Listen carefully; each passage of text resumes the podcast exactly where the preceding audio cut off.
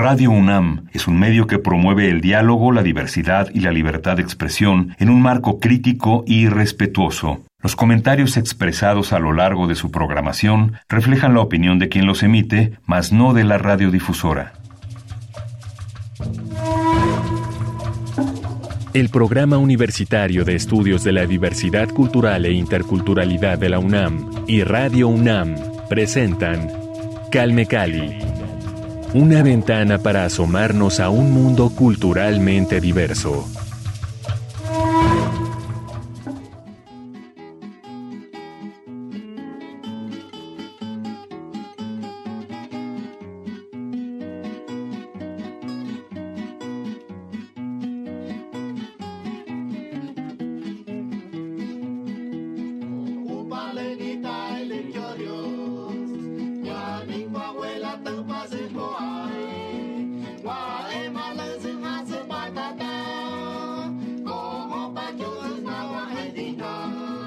Hola, ¿qué tal? Bienvenidas sean todas las personas que nos acompañan aquí en Radio UNAM. Estamos transmitiendo Calme Cali a través del 96.1 de FM. Yo soy Vani Anuche y esto que acabamos de escuchar es ni más ni menos que música de Tlacuatzintepec, un pueblo de Oaxaca. Y para hablarnos un poco sobre la historia de esta música que acabamos de disfrutar, está con nosotros Horacio González Antonio. Él es hablante de chinanteco. ¿Cómo estás, Horacio? Gracias por acompañarnos. Muchas gracias por invitarme. Me estoy muy satisfecho de estar aquí con estos hablo escuchas. Quisiera que nos contaras un poquito sobre la anécdota de esta canción, porque hay una historia muy interesante que nos platicaste pues someramente fuera de los micrófonos. Entonces compártela por favor con la audiencia.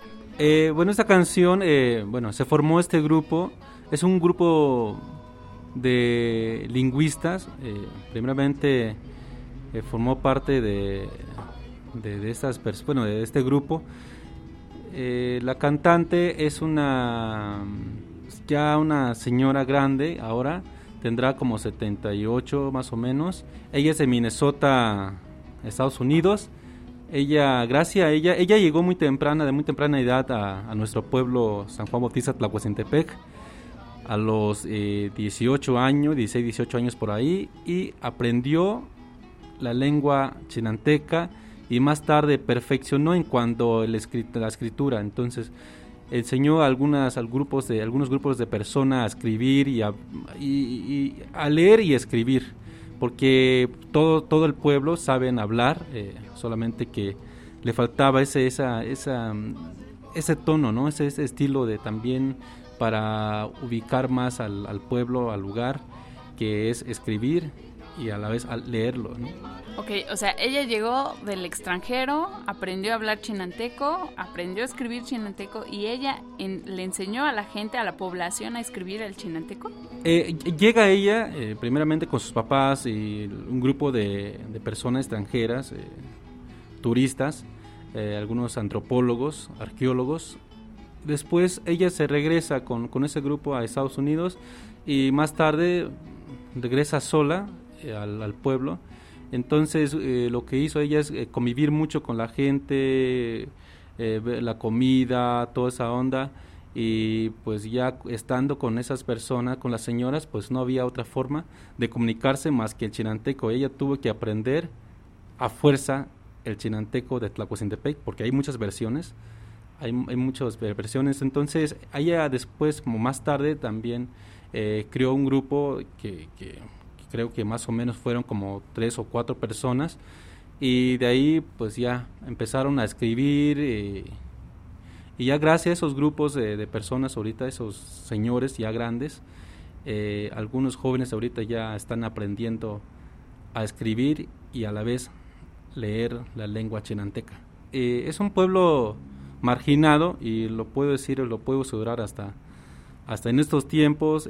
Este, es, es un pueblo marginado eh, la ciudad más cercana a, esa, esta localidad de San Juan Bautista Tlahuacintepec es la ciudad de Tuxtepec, que está a, cuatro horas en carro. Entonces, y a la vez también eh, es complicado eh, la comunicación. ¿Por qué? Porque no hay muchos carros, solamente salen dos, tres carros que va hacia esta ciudad que es Tuxtepec, Oaxaca al día. Eh, la vida ha cambiado mucho, eh, me acuerdo más o menos como en 1993 llegó la luz, la electricidad allá al pueblo de San Juan Bautista, la Tepec.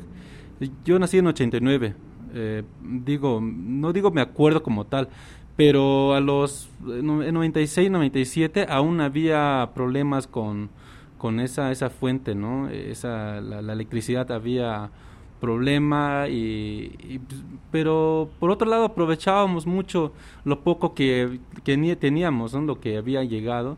Y aún digamos la, electricidad ya en el pueblo sigue con el mismo problema pero no tanto como en esa fecha. Lo más bonito lo más que lo más las cosas más bonitas que me acuerdo ya en el pueblo es que mm, y hasta ahora es la seguridad o sea eh, hay mucha seguridad la gente no te roba vas a visitar a alguien eh, te da te da comida. O sea, eh, me, han preguntado muchos amigos que tengo aquí en la Ciudad de México y me dice, ¿y si voy a tu pueblo, qué hago? O sea, si, me, si voy a tu pueblo, ¿dónde me quedo? Le digo, no hay problemas. O sea, eh, la gente te va a ofrecer comida, te va a ofrecer hospedaje, te va... Por eso casi no... Eh, algunas personas han puesto negocio de comida en el, allá en el pueblo, pero, pero no ha funcionado como tal. ¿Por qué? Porque la gente que llega de fuera, eh, o sea, lo invitan por todas partes, ¿no? Las casas de la amiga, de la casa de la vecina, de la comadre, hay de todo. Lo, lo que no hay es el, es el hueco en, en la panza para, para que entre más comida, ¿no? Casi así.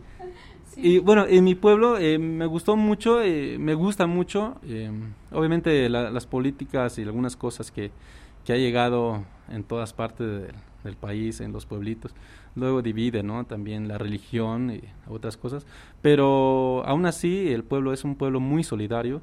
Cualquier cosa que pasa, ya seas de otros partidos políticos, ya sea de otras eh, religiones, eh, si pasa algo cañón, ¿no? En tu familia o necesitan ayuda, tú no pides, la gente va, ¿no? Entonces es lo que más me gusta y, y me acuerdo mucho cuando era yo niño, eh, nos gustaba contar cuentos, leyendas y algún, algunas de esas cosas aún sigue en mi memoria hasta el momento, ¿no? Y entonces eso no se apaga jamás hasta que yo me vaya. Esperemos que nunca. Calme Cali.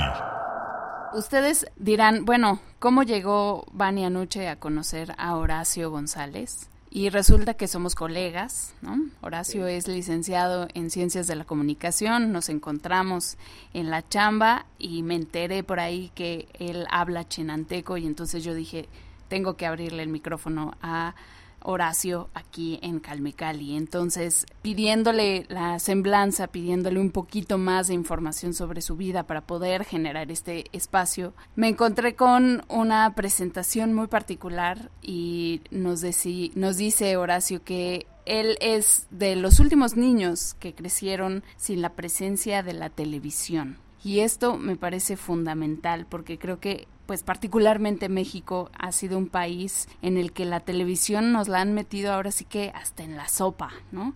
Entonces, tener una infancia construida sin este medio de comunicación que pues tiene lo suyo, tiene lo bueno, lo malo, como todo en la vida, por supuesto, pero creo que se ha cargado más la concepción de la televisión con, con, una connotación negativa, ¿no? Entonces quiero que nos cuentes tu experiencia en este sentido y de ahí pues me voy a brincar ya a la formación profesional de las ciencias de la comunicación, que supongo que todo esto influyó en tu decisión de ser comunicólogo, pero bueno, vámonos al origen y cuéntanos cómo fue crecer sin la televisión. Eh, bueno, cuando tú no conoces más cosas, eh, tú no esperas más. Una persona que conoce, que sabe más, más y, que conoce más cosas, más tecnología, más quiere.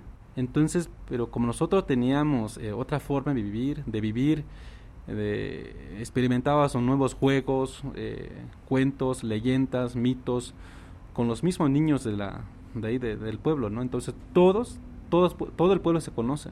Entonces no había problema que te podía robar a la... No, no, nada.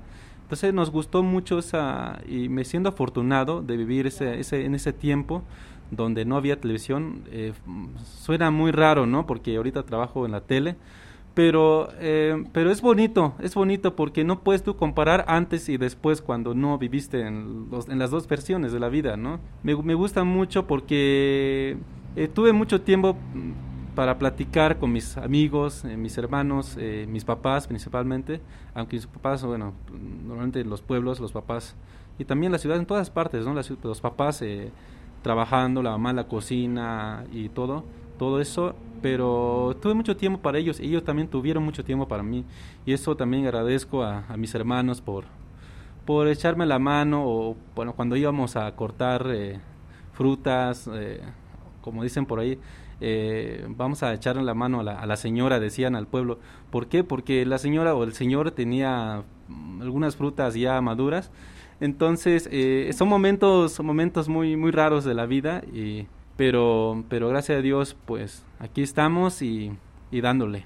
Y dándole. Y a ver, tú dejas tu pueblo, Tlacuatzintepec, Oaxaca, a los 18 años para estudiar, me imagino, ya la carrera, ¿no? ¿Cómo es ese eh, brinco de, una dinámica más comunitaria a llegar a la Ciudad de México, a una, una de las ciudades más grandes del mundo, en otro tipo de dinámica para estudiar una carrera que, como bien dices, eh, pues es la comunicación y llegas a la televisión? Cuéntanos cómo fue toda esa transición, por favor, Horacio. Eh, tiene que ver mucho, la verdad, a veces no creemos lo que dicen nuestros hijos es que papá quiero ser esto, ¿no? Y de grande hacen cosas que tú no creías.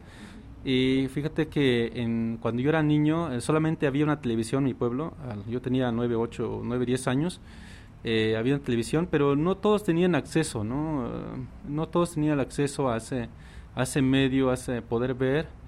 Y los niños, los que queríamos ver televisión, pues asomábamos eh, por la ventana de, de este señor o abajo de la de la por una ranurita ah, ranurita abajo de las las puertas no y era un poquito complicado porque pues todos queríamos ver televisión a la vez y nadie podía, ¿no? Entonces una vez eh, llegué a casa de mis papás, eh, le, pregunté, le pregunté a mi mamá eh, cómo será detrás de la televisión. Obviamente yo le pregunté en chinanteco porque yo aprendí a hablar en el español y aún voy aprendiendo eh, a los 13 años creo que agarré la onda del español. Y mi papá más o menos como mi papá trabajó eh, un poquito así en las iglesias como ministro de la iglesia católica es un pueblo pequeño. Entonces él aprendió tuvo que aprender a, hablar español y algún poquito de las palabras en latín. Y le pregunté a mi mamá que si yo podía o sea cómo cómo será detrás de la televisión cómo es y mi mamá literalmente no hay muchos cables entonces mi mamá monitor y, cables, ¿no? Y mi papá pues eh, tuvo la, como que mm, esa nobleza de, de, de, poder explicarme de la mejor forma, de manera mejor, de la mejor manera. Eh, decirme pues hay una una conexión, ¿no? Eh, a lo largo de hay alguien que está mandando algo como una señal y llega hasta acá y por medio de la, de antena o de las antenas eh, satelital y ya sabes, ¿no? Entonces eh, puse a pensar eso, yo crecí con esa idea de, de, cómo será detrás de la televisión. Eh, venía aquí en la Ciudad de México eh, de, de, vez en cuando, cada vacaciones venía yo. Y pues una ciudad muy grande, solamente lo único que, bueno, donde yo me dedicaba, yo, mi otra vida fue, fui y soy pizzero, 18 años de, trabajé en las pizzas. A los nueve años, creo que los diez años, yo no hablaba español, aunque eh, hay cosas que entiendes con tan solo ver, aunque, pero voy, voy aprendiendo, fui aprendiendo con los chavos que estaban en la cocina, chilangos y entre otros, de otros pueblos de Puebla, de, de Guerrero, y empezamos a trabajar en las pizzas. Entonces aprendí a hacer pizza a los 9, 10 años por ahí de morro. Entonces venía yo, cada que alguien del pueblo salía, mm, iba a venir para acá, para la Ciudad de México, le decía, oye, échame la mano, mi, mi papá, mi mamá quiere que yo vaya a la Ciudad de México, cuando no era cierto. Entonces el señor este o el joven este iba a la casa de mis papás, quisieron que, es que no, no quiero que se vaya, pero como digo, había tanta seguridad entre los pueblos o entre el, eh, en el mismo pueblo, confía en el otro, entonces dice mi papá, pues adelante. Entonces venía yo como los nueve años, creo que estaba más grandecito, nueve, diez años por ahí. Pero, con todo respeto, no es que yo, ¿no? Eh, hable de la forma incorrecta, pero sabemos que hace muchos años eh, un niño de 10, 11 años trabajaba. Eh, tal vez la ley o no sé, era diferente, no sé cómo podría decir, pero ahora ver a un niño pequeño eh, es, es, es, es, muy difícil, es muy difícil explicar, ¿no? Pero el tiempo va cambiando y ahorita tengo dos niños. Eh, a mí sí me, me complicaría decir a mis hijos los 9, 10 años váyanse a trabajar. No, yo no haría, no lo haría. Entonces eh, me metí en eso de las pizzas y todo eso y pues obviamente en, eh, un, en un una pizzería, una televisión, ¿no? Y aún venía yo con, con, esa, con esa idea de algún momento estudiar, ¿no? Aunque venía nada más de vacaciones eh, a, a, trabajar las pizzas. Y mm, pasó el tiempo, en como 2018 entré a la universidad. No fue de noche a la mañana, pero en, la, en cuanto a la en la prepa me gustaba mucho lo que era la, la materia de ciencia de la, comunicación, y filosofía y algunas, algunas materias más, pero más en esas sociales. sociales y toda la onda. Y llego aquí a la Ciudad de México eh, eh, con, con, ya las redes sociales, ya empezaba a, a, surgir, ¿no? Algunas estaban apagándolas, las que no podía competir con estas nuevas. Entonces eh, nos pusimos a ¿no? Eh, la curiosidad, ¿no? a checar todo esto. Eh, casi terminando la universidad, fui a hacer mi servicio en, en MBS Televisión y ahí aprendí muchas cosas más. Conocí mucha gente. Uno de ellos fue, bueno, que, que aún tengo comunicación con, con, con esta persona ahorita, es Gabriel Valdés, que es un gran amigo y él me enseñó muchas cosas de cómo editar videos, más, muchas cosas ¿no? que, que yo no sabía. Entonces, estudié ciencia de la comunicación. Eh, pues así, así fue. Terminé la universidad y mi primer trabajo fue en MBS. Y, me, sentí afortunado también porque eh, fue un momento muy complicado. Eh, porque trabajaba y estudiaba entonces, pero no puedo yo valorar mi estudio si no, si no hubiera pasado por eso, me cae que no, no estaría yo valorándolo en estos momentos y en estos tiempos. Y pues me, me, ha gustado mucho, me ha gustado mucho estar aquí en la Ciudad de México. Hay cosas buenas y malas, pero depende de la persona que elige. Y pues así es esto, me late. Calme Cali. Sinceramente a mí me gusta mucho lo que son la, me gusta grabar y editar videos y pues ahorita estoy en, área de programación y también eh, edito o proceso videos para, para la aplicación de, del canal, eh, la aplicación MX Play del canal y pues yo subo, edito algunas portadas con algunos compañeros de otras áreas eh, que hacemos un gran grupo para poder, un gran equipo para hacer que esto salga a lo mejor, ¿no? Sí, principalmente lo que más me encanta es la son las cámaras, eh, fotos o, digamos escribir algunas cosas como como ver algunas fotos y contar historias de esas fotos que, que tengo de, de, niño. Me encanta esa parte, aunque es fuera de, del tema, del punto que me estás hablando. Sabemos que tienes eh, un intenso trabajo de difusión cultural, justamente a través de las redes sociales, de la cultura chinanteca. Cuéntanos cómo es este. Bueno, eh, algún momento cuando se conecta un poquito con lo, cuando yo termino de trabajar en MBS, eh, me voy al pueblo. Eh, me sentí muy bonito cuando llego allá porque después de cuatro años de no pisar mi pueblo, llego y, y, también muy bonito, ¿no? Entonces le digo a mi mamá, cuando llego, mi papá, ¿qué crees? Le digo, eh, terminé la escuela, aunque no es lo mismo decir en persona que hablar por teléfono. Entonces hablé a mis papás cuando terminé, ellos no pudieron venir, mi papá estaba un poquito mal de salud. Y y le expliqué que le enseñé muchas fotos que yo tengo, que yo me tomé en los, en los, en los estudios de televisión. Y mi mamá, la verdad, mi mamá se lloró, lloró de, alegría, de no creía que, que yo podía hacer eso. Eh, no creía nada en eso, bueno, no creía en mí, no es, no es que no quería en mí, sino no creía que, que una persona del pueblo el, de un chiranteco podría hacer eso, ¿no? Principalmente mucha gente le decía a mi mamá que tal vez tu hijo no pueda porque está complicado allá.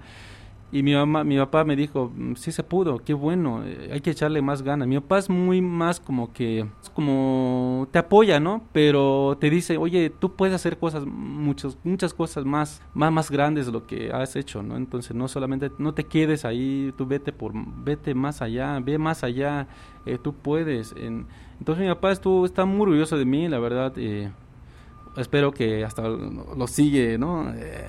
Entonces, eh, pero mm, mi pueblo, eh, creo que de las pocas personas que, que ha trabajado en otras, en otras áreas de, laboral, eh, soy yo. Eh. Hablaba yo de tu trabajo de difusión de pues las distintas tradiciones, ¿no? Distintos ejes y bueno, más bien la cosmovisión chinanteca y en particular la difusión que haces pues al tejido, ¿no? Al, telar de cintura que le llaman. Cuéntanos, por favor, sobre Sí, ya, este ya iba a hablar de, eso y que hablé más de otras cosas. me encanta, me encanta. Pero, pero iba, iba a meterme en eso. Después llego a mi pueblo, como en 2014, por ahí. Llego y veo un pueblo... O sea, el pueblo siempre ha estado de esa forma. No es por exagerar o por presumir, pero cuando tú empiezas a enfocar en más en los medios y ves y empiezas tú pensar en dónde puedo yo meter eso, en dónde, te puedo yo meter, eh, grabar, pero que sea para mi pueblo, o dónde puedo yo, o sea, hay muchas cosas que, que no se había hecho entonces, desde mi perspectiva. Entonces, eh, formamos, me, topé con unos parientes, amigos de allá del pueblo, y nos pusimos a, a, platicar porque ya muchas señoras, principalmente señoras, que son las que hacen telar de cintura, que es el huipil, huipil de Chinanteco. Entonces, se estaba perdiendo todo eso, se estaba perdiendo porque no había no había movimiento, no nadie compraba ni, o sea, no, no conocían.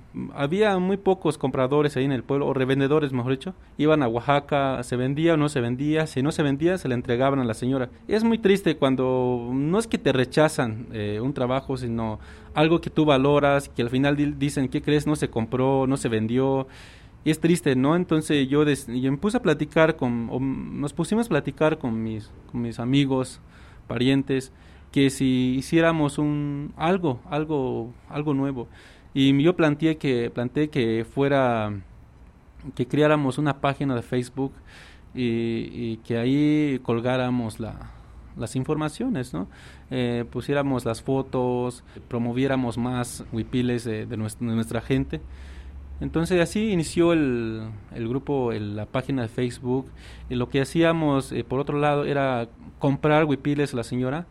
Eh, veníamos aquí a la Ciudad de México, hacíamos un expoventa de huipiles eh, en zonas como Condesa, Roma, y algunos algunos huipiles, algunos telares sí se vendían. Entonces, así fuimos conociendo a más gente que pensábamos que el huipil ya no se iba a vender y que y conocíamos más gente que que quería, solamente que no el pueblo o las artesanas no estaban tan cerca de ellos.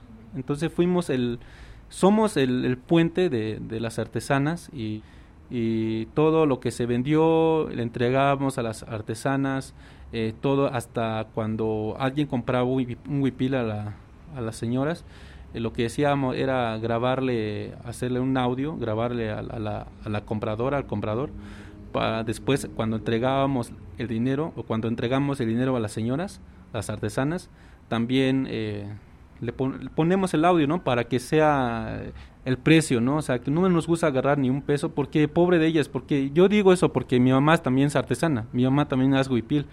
Y, y pues a mí sí me sentiría yo mal que, que ella haga tantos huipiles y al final le digan que no. Y pues también hay que conservar todo eso como la lengua indígena. Buenísimo. Invítanos en Chinanteco, ¿no? No, na, na, na, no in i luas wa so i le wi si se la no na li he na la he e sia ho ko na la he i mo se ko na la mo se mung i mo se nyong la he i mo tyo i hao i mo de i ho nang de pero ta ho nang de ne la nya ta so la la hen su no de se mung tyo ho i he so i mo ta yo no de mo so en hai so ni ho ti ho ma hone ne i sa le ngui se la ne i ne thio na la kwa so la hu en i no la hu ili ho la hu ma y y mos de ho la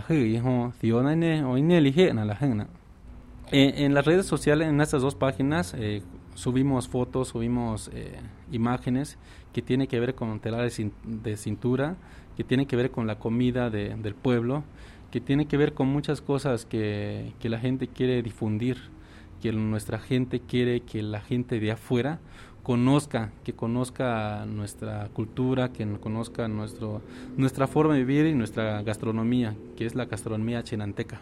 ¿Cuál es tu platillo favorito de la gastronomía chinanteca? ¿Qué nos recomiendas? Caldo de piedra. Caldo de piedra solamente hacen los hombres. ¿Por qué? Porque cuando los, los hombres, los, los campesinos, iban a, bueno, iban a su campo, iban a trabajar, eh, en el pueblo, en nuestro pueblo, en Tlahuacintepec, eh, hay muchos ríos, eh, cruzan tres arroyos dentro del pueblo, el pueblo se divide en tres. Entonces los campesinos, los campesinos cuando iban al río, eh, iban perdón, al campo, eh, tienen sembradíos de tomates, tienen un poquito de todo cilantro, y cuando regresaban o iban a, a comer, iban donde está el río con, con los demás compañeros campesinos, y ahí pescaban y buscaban una piedra cóncava de ahí, obviamente, lavaban la piedra con manantial que cruza también, ahí en el río, y echaban tomates, cebollas, eh, chilitos, cilantro. Después, con, con, unos árboles secos, árboles que ya están caídos, forman, hacen una fogata y echan piedras, eh, que son piedras del río también, porque sí son resistentes al fuego vivo. Y esas piedras con una brasa al, a la piedra cóncava, que es la, como la piedra base, la piedra grande donde se va a hacer, se va a cocinar. De ahí se hace todo y con el, con el camaroncito y, y unas mojarritas ahí y ya, así se hace la, el caldo de piedra, el famoso caldo de piedra. Horacio González, qué gusto que nos hayas acompañado aquí en Calmecali. Gracias a ti, gracias a toda la gente que nos escucha desde esta estación y pues, le mandamos muchos saludos. Saludos, como no, síganos en redes sociales, arroba calmecali-unam. Ahí nos pueden dejar también sus comentarios. Síganos, por supuesto, acérquense a los grupos de Facebook. ¿Nos los repites, por favor, Horacio? Alto Papaloapan y la otra San Juan Bautista Tlacuacintepec. Timana y nauna hawilena la Gracias, Horacio Reyes González Antonio comunicólogo, colega, hablante de chinanteco, oriundo de Tlacuatzintepec, Oaxaca. Muchísimas gracias, yo soy Vania Nuche y los espero la siguiente semana aquí en Calmecali por Radio UNAM. Radio UNAM y el Programa Universitario de Estudios de la Diversidad Cultural e Interculturalidad de la UNAM presentaron Calme Cali, una ventana para asomarnos a un mundo culturalmente diverso.